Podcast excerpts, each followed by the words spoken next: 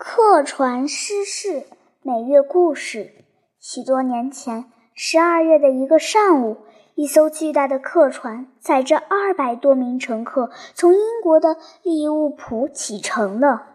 船长是英国人，七十多名水手也几乎全是英国人。乘客中还有几名意大利人，三位太太，一个牧师，一支乐队。客船要驶向马耳他岛。天空乌云密布，位于船头三等舱的乘客中有一个十二岁的意大利男孩子。从年龄来说，他的个子不算高，但是很健壮，一张漂亮的西西里型脸蛋露出勇敢和坚毅。他独自一人坐在前桅杆的一堆缆绳上。身边有个破旧不堪的手提箱，里面放着生活用品。他的一只手摸着手提箱。少年的皮肤是棕色的，波浪似的黑油油的头发一直垂到肩上。他穿戴寒酸，肩上披着一条破烂的床单，腰间斜挎着一个陈旧的皮挎包。他若有所思地环顾四周，看着乘客和在甲板上来回走动的水手，出神地望着客船和波涛滚滚的大海，心事重重，好像家中最近遭受了巨大的不幸。一张娃娃脸挂着大人的表情。出发不久，一位灰头发的意大利水手拉着一个小女孩。从船头来到西西里少年面前，停下来，对他说：“马里奥，我给你带来个小女孩，跟你做个伴吧。”然后就走了。女孩在靠近少年旁边的一堆缆绳上坐下，他俩相视了片刻。“你到哪里？”西西里少年问。女孩回答：“先到马耳他，再到那不勒斯。”女孩继续说。我去找爸爸和妈妈，他们在那里等我。我叫朱列塔·法加尼。少年默默地不吱一声。过了一会儿，少年从挎包里拿出面包和水果，女孩随身带着饼干，他俩一块津津有味地吃起来。情况不妙，意大利水手跑过来，冲着他俩大声嚷道：“船开始跳舞了。”你们还没事似的。风越刮越大，客船剧烈地颠簸着。可两个孩子都没有晕船症，毫不在乎。女孩还笑呵呵的呢，看上去她的年龄跟男孩不相上下，但个子却比男孩高得多。棕色的皮肤，身材苗条，脸盘消瘦苍白，穿着朴素。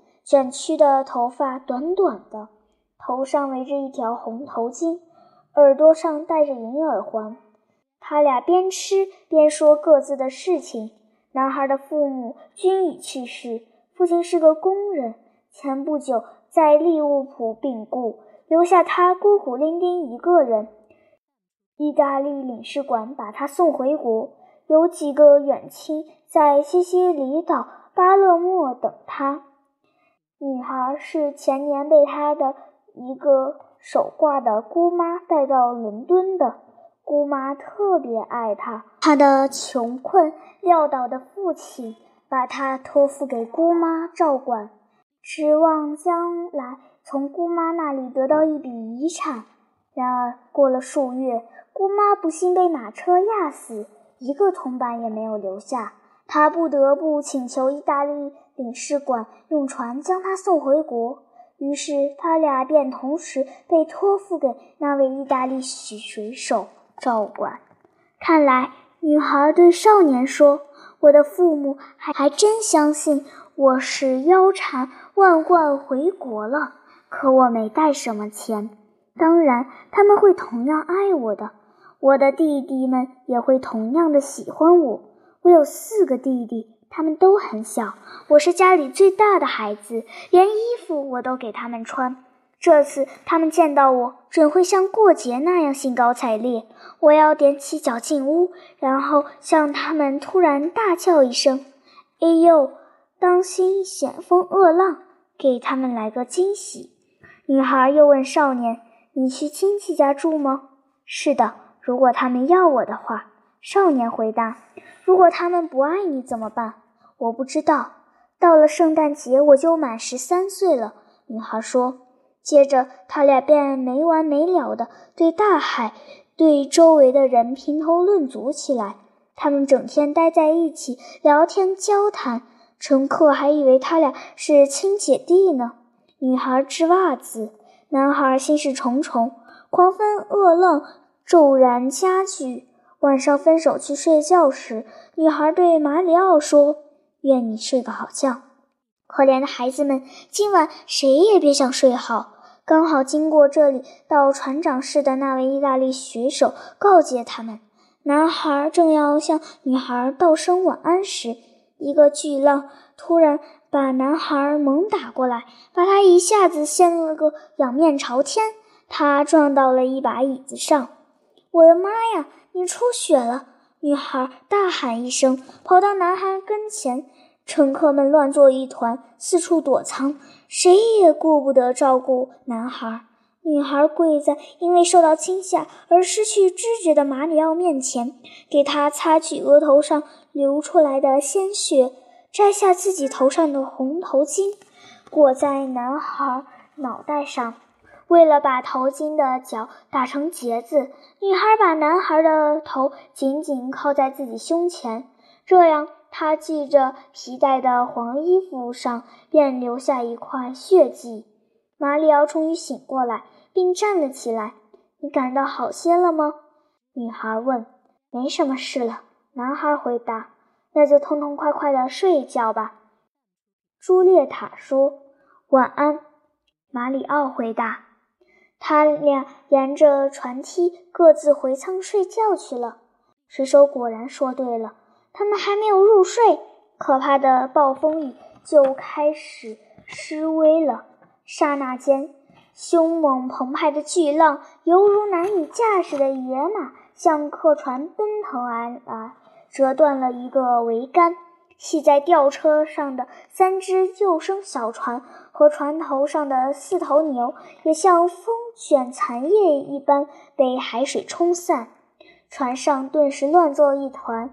凄惨的呼叫声，物体的倒塌声，震耳欲聋的喧闹声，撕心裂肺的嚎啕声，还有祷告声，响成一片，令人不寒而栗。暴风雨更加猛烈，怒吼了整整一夜。天亮时，大风仍然凄厉地咆哮着，大海的怒涛发出巨大的轰鸣。从四面八方向客船冲击过来，哗哗作响的海浪不断扑向甲板，激起飞溅的水柱和浪花。甲板上所有的东西都被吞没着、拍打着，最后被卷进大海。安放蒸汽机的平台被冲毁，雷鸣般的波涛冲了进来，炉火的锅炉的火熄灭了。四炉不知道什么地方去了，一排排闪亮的浪花从四面八方狂涌过来，吞没着客船。一个雷鸣般的声音大喊大叫：“快拿抽水枪！”这是船长的声音。水手们跑着去拿抽水枪，浪头一个接着一个从船尾扑过来。忽然间，一个恶浪冲坏了舷窗和舷门。海水一个劲儿地灌进船内，全体乘客个个吓得目瞪口呆，一下子全躲进大客厅里。这时候，船长到了，船长，船长！大家异口同声地连声喊道：“现在怎么办？我们怎么摆脱困境？我们有希望吗？您快救救我们！”等大家平静下来后，船长无可奈何地说。还是听天由命吧。只听一个女人大叫一声：“我的天哪！发发慈悲吧！”她说完，就再没人吱声了。恐怖的气氛令大家毛骨悚然。大家在死一般禁忌中打发着时光，只是面面相觑，默默无言，吓得脸色苍白。汹涌的海涛发出巨大的轰鸣，船剧烈地颠簸着。这时候，船长试图往大海里抛出一只救生船，五个水手登上去，救生船开始下沉，浪头把船吞没了，两个水手被淹死，其中就有那位意大利水手，其他三个费了好大的力气才抓住缆绳，又登上客船。看到眼前的情景，剩下的全体水手也失去了勇气。两小时后，海水开始淹没护尾锁链了，甲板上的惨状惨不忍睹。母亲们拼命地抱紧自己的孩子，朋友们互相拥抱，说着“永别了”之类告别的话。有的人不愿眼睁睁被海水吞没。干脆跑进船舱里。有一位乘客朝自己的头上开了一枪，重重地摔倒在水舱的旁边，痛苦地呻吟着。很多人举止失常，相互紧紧抱在一起。女人们痛苦的浑身瑟瑟发抖，还有人跪在神父面前祈祷。孩子们的哭闹声。悲鸣声、异常刺耳的惨叫声交织在一起，如同世界末日的来临。有的如同雕像，纹丝不动地矗立在那里，眼珠子鼓得圆圆的，毫无表情，如同僵尸或者着了魔的疯子。两个孩子马里奥和朱列塔紧抱桅杆，目不转睛地凝视着大海，好像两个没有感觉的人。雷鸣般的波涛开始平息了，但客船仍继续缓缓地下沉，用不了几分钟就要沉没了。放下救生船！船长大喊。最后一只救生船放下水后，十四个水手和三名乘客上去，船长留在客船上。船长，快跟我们一起上来！上了救生艇的人们向船长大声喊：“不！”我必须死在我的工作岗位上，船长回答。遇到别的船，我们就有救了。水手们继续央求船长说：“快上来吧，要不您就错过良机了。”不，我要留下来。还有一个位置。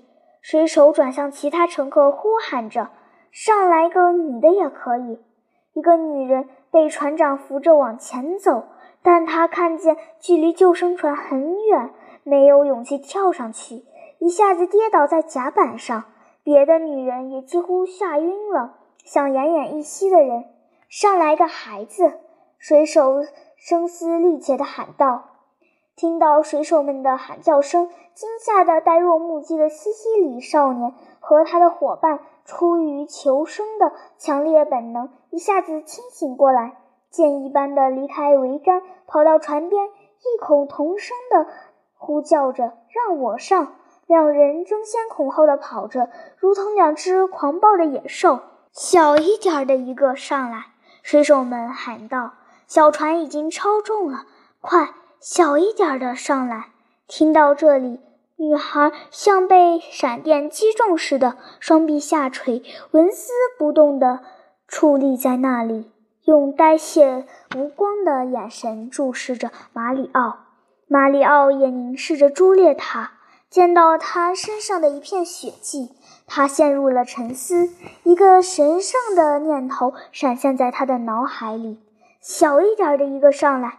水手们焦急万分，异口同声地连喊道：“小一点的，快上来！我们要走了。”这时，马里奥用一种不像他自己的声音叫道：“朱列塔，你比我体重轻，你有父亲，有母亲，我是孤苦伶仃的一个人。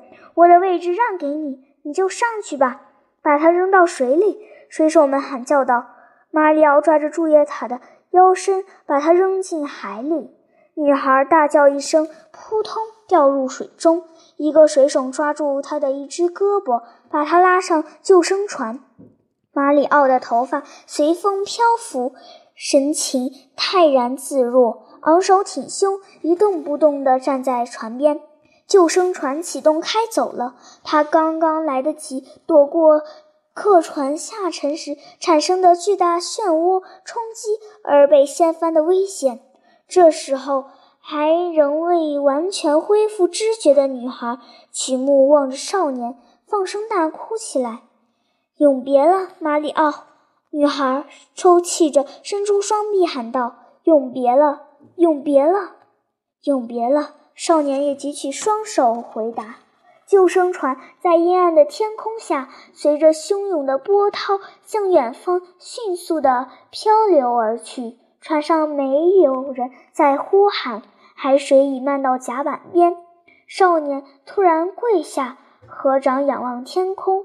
女孩双手掩面。当他抬头时，举目向大海瞥了一眼，客船早已无影无踪了。